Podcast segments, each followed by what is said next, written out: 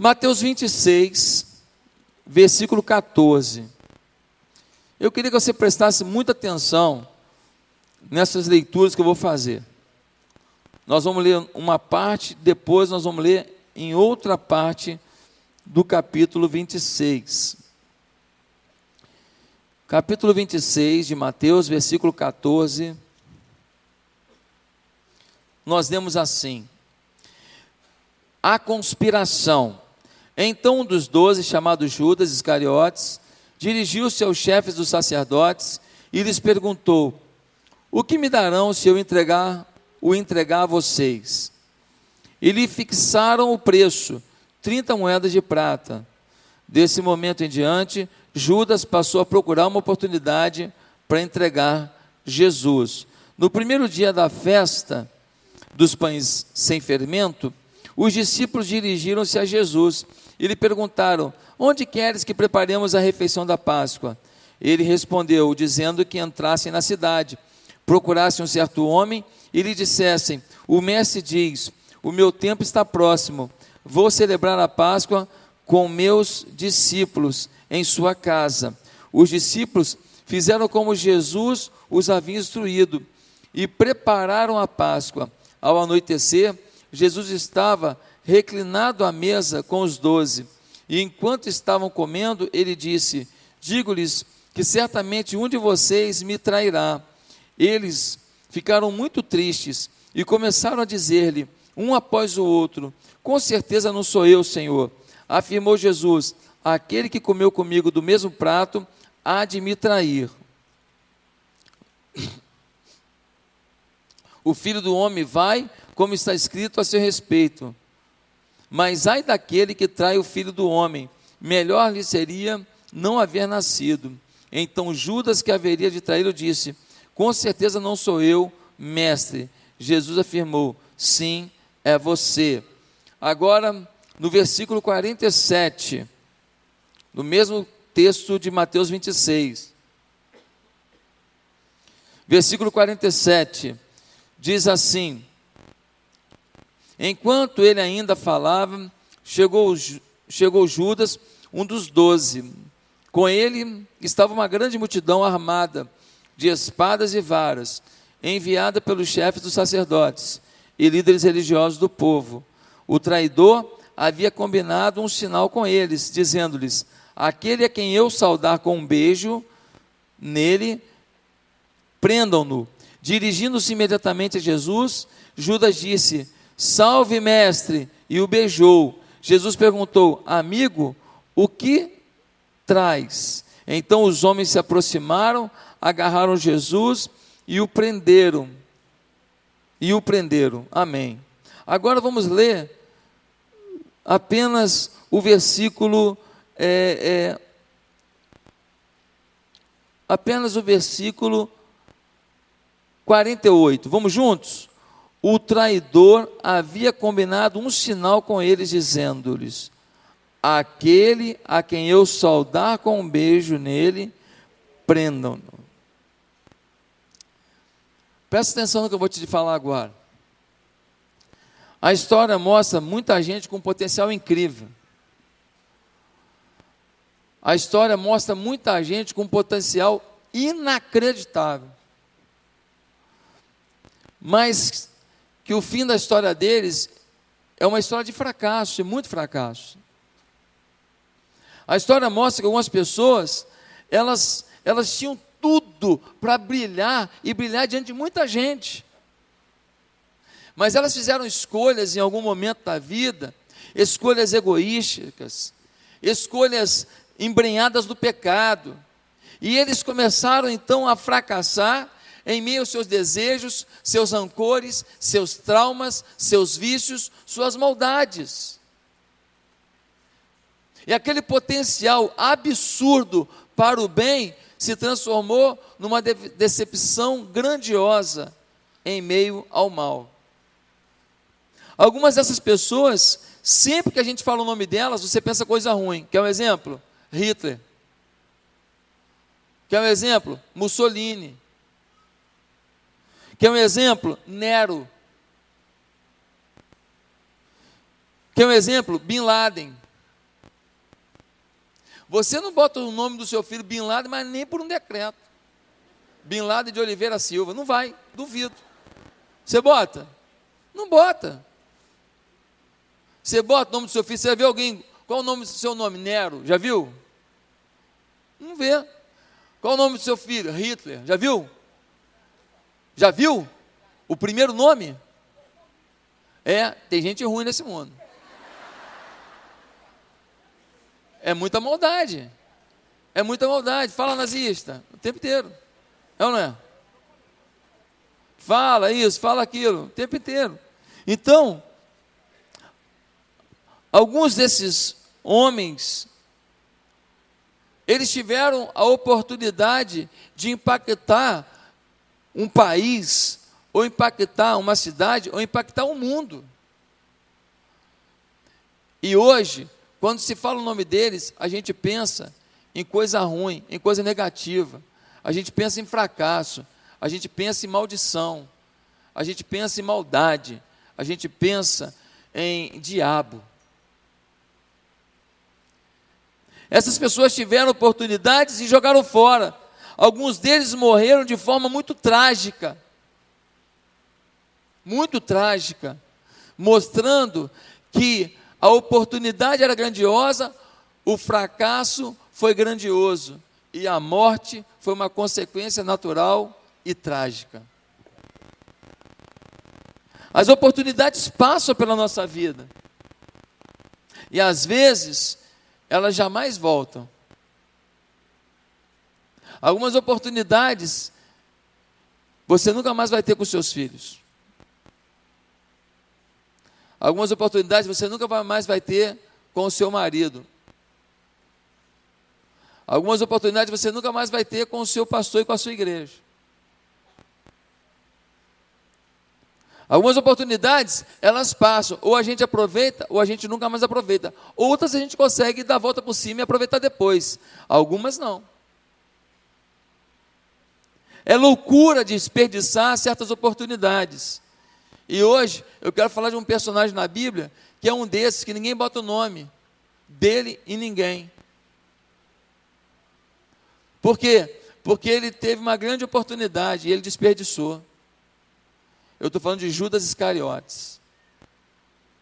Esse que a gente leu o texto agora. Esse que traiu Jesus. Esse que combinou com os, os líderes religiosos. Ó, eu sei onde que ele está. Ele não está aqui na cidade, não. Ele está atravessando o vale do Cidrom. A gente atravessa, do outro lado tem uma montanha, o Monte das Oliveiras. Na base da montanha é o Jardim do Jacksemane. Ele está lá. Só que está tudo escuro lá, não tem iluminação pública. Eu sei reconhecê-lo. Quando eu chegar perto, que eu ver que é ele, eu dou um beijo nele. Quando eu der um beijo é o sinal. Vocês podem vir prendê-lo. Quanto vocês me pagam por isso? 30 moedas de prata, a gente paga. E Judas, ele traz Jesus mesmo depois de um alerta. Porque Jesus disse para ele: Judas, alguém aqui vai me trair. E Judas disse: Não sou eu. E ele falou assim: É você. Não falou alto, porque ninguém foi para cima do Judas. De alguma maneira ele sinalizou para o Judas aquilo, mas ele tinha a clara definição de que ele estava num caminho de traição. Jesus deu oportunidade até a última hora, mas ele traiu. Eu queria responder três perguntas hoje. A primeira pergunta: Por que podemos dizer que Judas teve uma oportunidade imperdível? Primeiro, porque ele foi chamado para ser apóstolo de Jesus. Tem noção do que é isso? Quando você lê lá em Lucas 6, você vê que Judas é chamado, depois de Jesus, orar. Ele orou antes de convocar as pessoas que trabalhariam com ele. Gente, Jesus clamou a Deus: me dá os homens. E dentre os homens que Jesus trouxe, trouxe Judas. Trouxe Judas para caminhar com ele, para conviver com ele, para estar com ele, para usufruir dele. Nenhum daqueles homens tinha uma experiência de conversão, uma experiência de transformação antes do encontro com Jesus. No encontro com Jesus, começou um processo, começou uma revolução. Por quê? Porque eles se abriram para aquele chamado. E uma daquelas pessoas foi Judas. Todos os outros se deixaram seduzir pelo amor de Deus, pela presença de Jesus. Judas não. Jesus chama homens que haveriam de dar continuidade à sua obra, homens escolhidos com atenção, com privilégio. Era um grupo íntimo, um grupo que andava com Jesus, dormia com Jesus, comia com Jesus. Judas brincou com Deus, desperdiçou a oportunidade de caminhar com Jesus para caminhar atrás do dinheiro. Judas era qualificado. Por que, pastor, você diz isso? Dos doze, quando falou quem que pode organizar o dinheiro, quem que tem administração, quem que tem mais organização? Ah, é o Judas. De todos os doze, a maioria pescador, a maioria gente sem muita cultura, sem muita, muita capacidade, é, muita, muita desenvoltura organizacional, de todos, eles escolheram Judas porque ele tinha potencial. Jesus chama um homem de potencial para andar com ele e brilhar na história. Mas ele fracassou. Você sabe o que quer dizer o nome Judas? Louvor. Ele era o louvor. O nome Judas era muito comum na época. Jesus tinha um irmão, que depois que ele nasceu, José consuma o seu casamento com Maria. E ele tem alguns, eles têm filhos. E um dos filhos, Maria bota o nome de Judas. Louvor. Aquilo que era louvor, hoje é maldição. Aquilo que era louvor, hoje é, é, é perda. Como é triste isso aquilo que era exaltação, agora vira desprezo. Ele era muito valorizado. Por que, que eu digo isso? Porque, veja só, quando Jesus falou, um de vocês vai me trair, ninguém falou assim, só pode ser Judas. Não falei? Nunca acreditei nele. Não teve isso. Quando o dinheiro estava com Judas, Judas roubava o dinheiro. A Bíblia diz que ele era ladrão. E ninguém desconfiava dele, ele tinha credibilidade, ele era, valid, ele era valorizado. Meus amados irmãos, que situação! Judas era um homem qualificado, mas ele desperdiçou a chance. Eu digo que Judas também, ele, ele perdeu uma oportunidade imperdível, porque vamos combinar, passar três anos lá de Jesus é um privilégio que pouquíssimos homens tiveram. Imagina que eu ver Jesus tirando um morto de dentro da tumba. Lázaro, vem para fora. Imagina que você está aqui e vê Jesus falando assim: vamos dar de comida comida para o pessoal. O que, que tem aí? Ah, tem cinco pães e dois peixinhos. Traz aqui. O Judas do lado. Ele viu na hora que Jesus botou o cesto, começou a picar o pão e jogar dentro, e cada pãozinho que picava e jogava no texto, ia virando e se multiplicando, transformando pão para alimentar 10 mil pessoas. 5 mil homens, fora mulheres e crianças.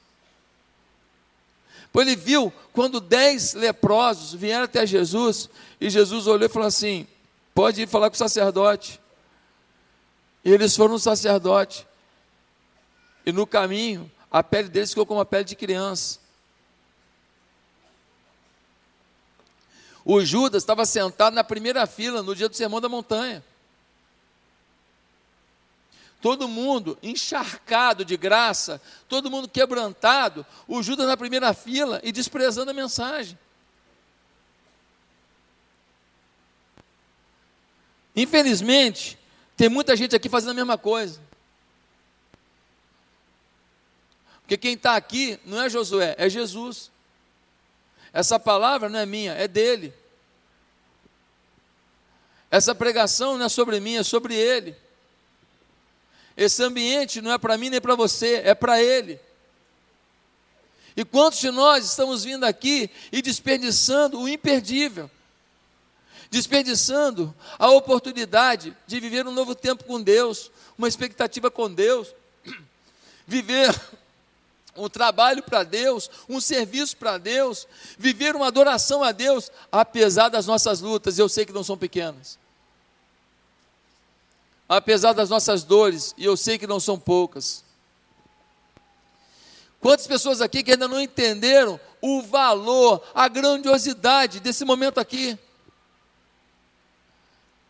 Ah, pastor, mas eu não vi nenhum morto sair da turma e vir andando. Deixa eu te falar, do teu lado tem um monte de morto aí, ó. Gente que estava morta, ressuscitou. Gente que estava com um casamento morto, gente que estava morto na droga, gente que estava morto na maldade, gente que estava morto no, ego, no egocentrismo, gente que estava morto na esperança, gente que estava com câncer, gente que estava com problemas de saúde insolúveis, e ele está do seu lado aí. São milhares de pessoas nesse lugar, cada um traz uma história de vitória, uma história de recomeço, uma história de mudança. Tem gente aqui na igreja que matou gente, matou. Tem gente aqui da igreja que é, é, é, adulterou demais. Tem gente aqui da igreja que tomava todas. Tem gente aqui que tomava pico, maconha, cocaína, tudo de ruim. Jesus mudou a vida do camarada. Hoje ele serve ao Senhor. Isso é ressuscitar um morto.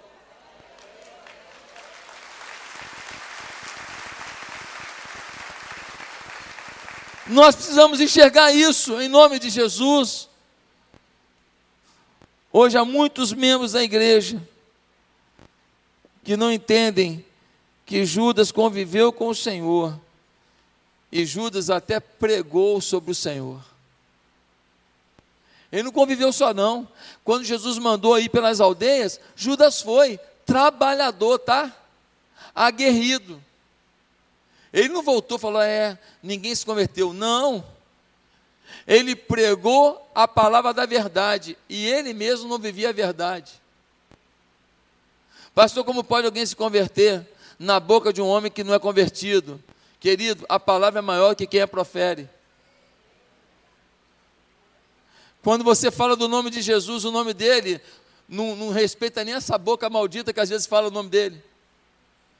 O nome dele é maior do que a língua que o profere.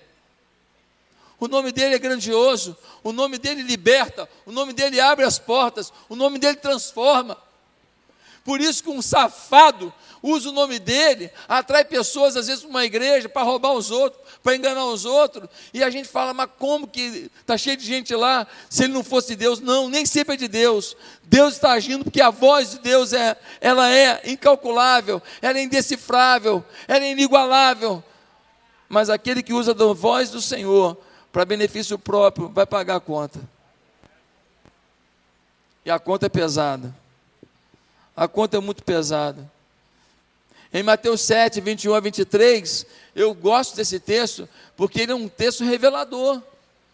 Ele vai dizer: Muitos daquele dia me dirão: Senhor, nós expelimos demônios em teu nome, fizemos milagres em teu nome. E o Senhor Jesus vai responder: nunca vos conheci. Como é que pode isso? Como é que pode alguém repreender demônio sem ser convertido? É louco isso. É porque, volto a dizer, o nome de Jesus, quando é invocado, ele toma o ambiente. Às vezes a boca que o profere não merece a sua presença, mas aquele que carece precisa dessa presença. Meu amado, Deus tem lhe dado muitas oportunidades. O que você tem feito com elas? Algumas pessoas estão na igreja, são tão críticos, eles estão aqui agora me analisando. Eles estão aqui tentando arrumar uma frase minha para poder chegar em casa e reclamar com a mulher ou com o marido. Nada que eu falo aqui tocou no coração deles até agora.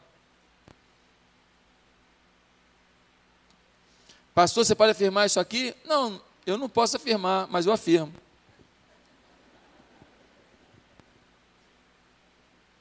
Porque eu sei que o diabo não é convidado, mas ele vem a qualquer culto. Eu queria te convidar hoje a você arrancar o diabo do teu lado. Queria te convidar hoje a você ser tocado pela palavra. Para não desperdiçar as oportunidades que Deus tem te dado senão você vai se tornar um Judas. você vai andar com o povo de Deus, você vai ouvir a voz de Deus, você vai falar de Deus e você não vai se converter a Deus. Segunda coisa, pergunta que eu queria responder hoje. É porque Judas desperdiçou uma oportunidade imperdível. Por que, que ele desperdiçou? A maior oportunidade que alguém pode ter é conviver e servir a Cristo face a face. Mas Judas decidiu traí-lo. Ele desperdiçou a maior oportunidade, oportunidade imperdível, porque ele escolheu a traição. Ele escolheu a traição. Ninguém o obrigou a trair. Não foi pressão de ninguém. Ah, foi a circunstância, não tinha jeito. Não, tinha jeito sim. Em nenhum momento veio alguém ficou falando no ouvido dele, trai, trai, trai. Não teve isso não. A única pessoa que fez isso foi o diabo. Ele não pode botar na conta de ninguém. Ele traiu o seu próprio nome. Ele traiu o louvor, o seu próprio nome, para se tornar algo vergonhoso. Ele traiu a sua história. Ele traiu a sua mãe que botou o nome nele de louvor. Judas traiu o seu próprio desempenho. Ele foi colocado para ser um tesoureiro, e quando você vai ler o texto bíblico, lá em João 12, 4 a 6, você vai ver que ele é um egoísta, um aproveitador, um mentiroso, um ladrão, um safado. Nessa igreja, nenhum pastor participa da ferição dos dízimos e ofertas, toca no dinheiro da igreja, são todos assalariados, justamente porque nós queremos transparência nisso. Um absurdo o que Judas fazia, pegava para si o dinheiro do altar de Deus. Tem muita gente boa fazendo isso. O que entra na igreja paga as contas, que sobrar é meu. Tem sim, tem, infelizmente tem.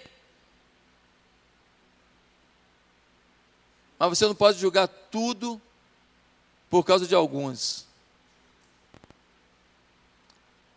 Porque você também não pode ser julgado como todos, sendo alguém. Nós precisamos entender que Judas pegou todo o seu potencial de administração e transformou em mentira e roubalheira.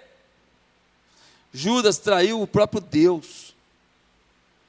Jesus o amou, orou por ele, convidou ele, botou a mão na cabeça dele abençoou ele. Imagina o que é Jesus. Ah, pastor, tem uma pessoa na igreja que foi fazer coisa errada, é porque na igreja está faltando graça. Ah, é? Está faltando graça? É, pastor, a igreja está faltando temor a Deus, está faltando unção de Deus. Ah, é? Na igreja de Jesus também estava faltando então, porque tinha um ladrão lá, um safado lá, um traidor lá, e quem orava por ele não era Josué, não, era Jesus.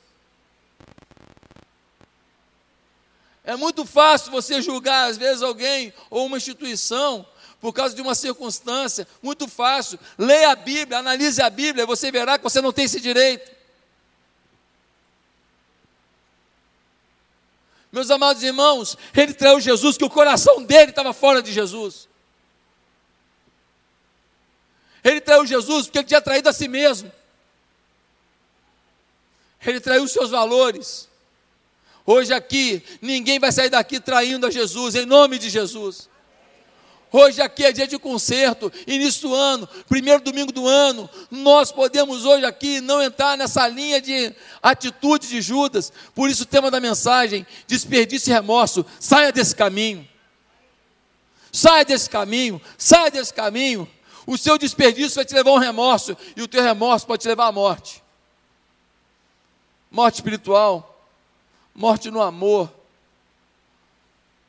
Ah, pastor, aquela pessoa ali, ela ela está passando dificuldade financeira, deve ser uma pessoa desorganizada, gastadora, será?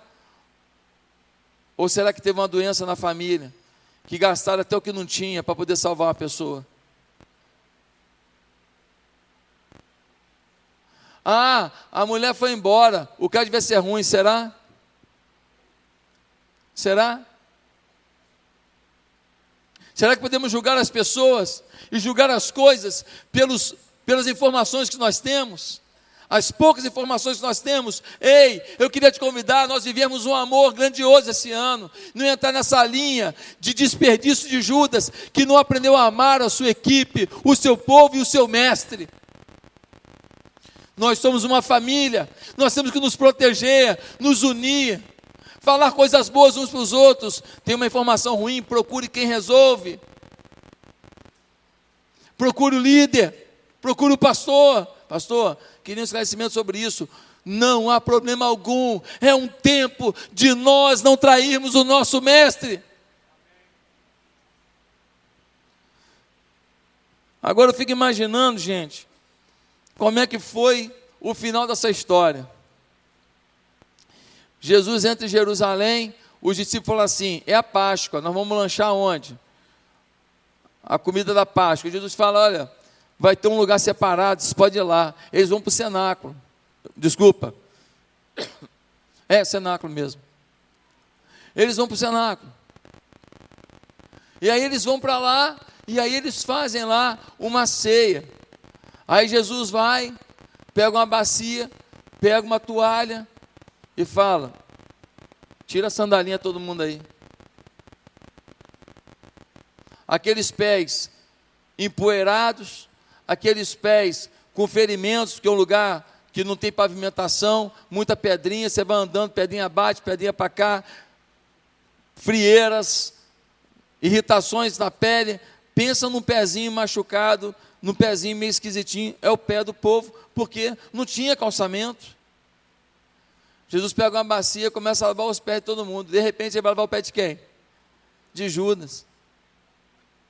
Ele já tinha falado na mesa: alguém que está comendo comigo agora vai me trair. O Judas ouviu isso. Agora, Jesus lava o pé do cara que vai trair ele, Jesus sabe que vai. Jesus está dando oportunidade o tempo inteiro para Judas rever o seu caminho, para Judas mudar a sua postura, mas nem Jesus aos pés dele, lavando os pés dele, foi suficiente.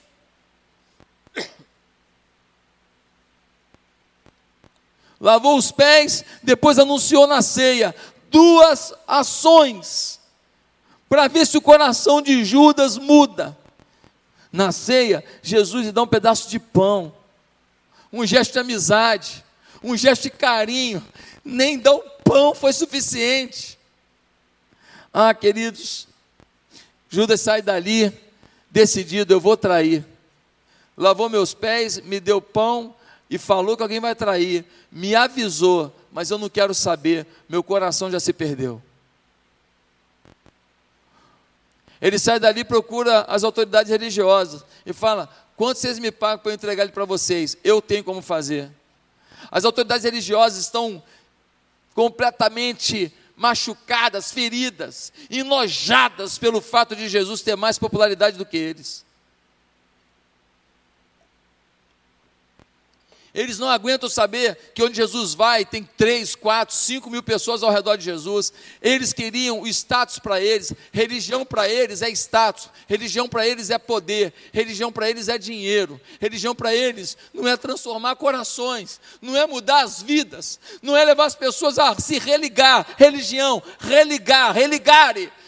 Conexão com Deus novamente. Eles não entendem isso. Quando Judas fala isso, eles falam: Nós te pagamos 30 moedas de prata. Ele fala fechado, ele cumprimenta.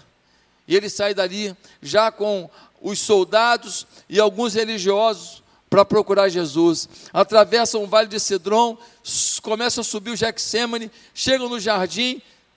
Judas vai mapeando, vai olhando, vai olhando. Finalmente, Judas encontra Jesus. Ele vai em direção a Jesus. E aí ele vai beijar Jesus. E Jesus o saúda. E Jesus fala para ele: Ô Judas, com um beijo você vai me trair? Jesus está dando um aviso até a última hora. Até a última hora. Mas é tarde demais. É tarde demais. E aí Judas entrega Jesus. Eles pegam Jesus, já começa a bater em Jesus ali mesmo a covardia já começa. Já vão empurrando Jesus, levam Jesus até aqueles que julgariam Jesus. E Judas está acompanhando tudo, de, de camarote, olhando. E de repente ele vê que a condenação foi aprovada, o martelo foi batido, matem-no. De alguma maneira, na mente de Judas nesse instante, ele começa a lembrar os gestos de Jesus, a face de Jesus, o canto no cenáculo, quando eles cantaram ao Deus vivo juntos ali, a Bíblia diz isso. Ele começa a lembrar das criancinhas que Jesus pegava no colo, ele começa a ver os milagres que Jesus fez, ele começa a ver as famílias que Jesus restaurou, ele começa a ver as pessoas mais que se tornaram pessoas boas, ele começa a lembrar daquilo tudo, ele fala: Eu fiz besteira, desperdiçou uma oportunidade imperdível e foi tomado por um, revor, por um remorso assustador. Queridos, queria responder a última pergunta de hoje. Tinha jeito para Judas? Tinha jeito? No caminho do desperdício e consequente remorso, só não podemos cometer um erro pior ainda. No caminho do desperdício do remorso, só não podemos cometer um erro pior ainda. Sabe qual é o erro? É o erro de não aceitar a oferta de perdão do Senhor Jesus. Quando você desperdiça as oportunidades que Deus te dá, e o remorso começa a se instalar, ou já se instalou, e o remorso vem com culpa, vem com tristeza, vem com insatisfação, vem com amargura, vem com sentimento de perda. Quando isso acontece, um erro pior você pode cometer é não aceitar a oferta de perdão de Deus. Depois de ter traído, Judas poderia ter se arrependido, claro, poderia. Como assim, pastor? A Bíblia diz que alguém deveria trair, não precisava ser Judas alguém trairia. Não precisava ser Judas. Em Mateus capítulo 27, 3 e 4, vai dizer que esse Judas está cheio de remorso. Nós vemos assim, 27, 3 e 4. Quando Judas, que havia traído, viu que Jesus fora condenado, foi tomado de remorso e devolveu aos chefes dos sacerdotes, aos líderes religiosos, as 30 moedas de prata. Ele foi lá nos religiosos, pegou as moedas e jogou. Ei, eu fiz besteira, libera ele. Eu não podia ter feito isso. Ele é um homem bom, ele me ensinou tanta coisa. Me perdoe, eu não podia fazer isso. E ele joga as 30 moedas. Olha o que Judas vai dizer e disse: Pequei, pois traí sangue inocente. E eles retrucaram: Que nos importa? A responsabilidade é sua. Então Judas jogou o dinheiro dentro do templo e saindo foi e enforcou-se. Judas sai dali para se enforcar. Meus amados, por que, que ele não se arrependeu? Só teve remorso e decidiu tirar a própria vida. Porque tem um diabo que quando você erra, ele vai no teu ouvido e fala assim: aqui, já era, tá? Não tem mais jeito, tá? Para você é o fim.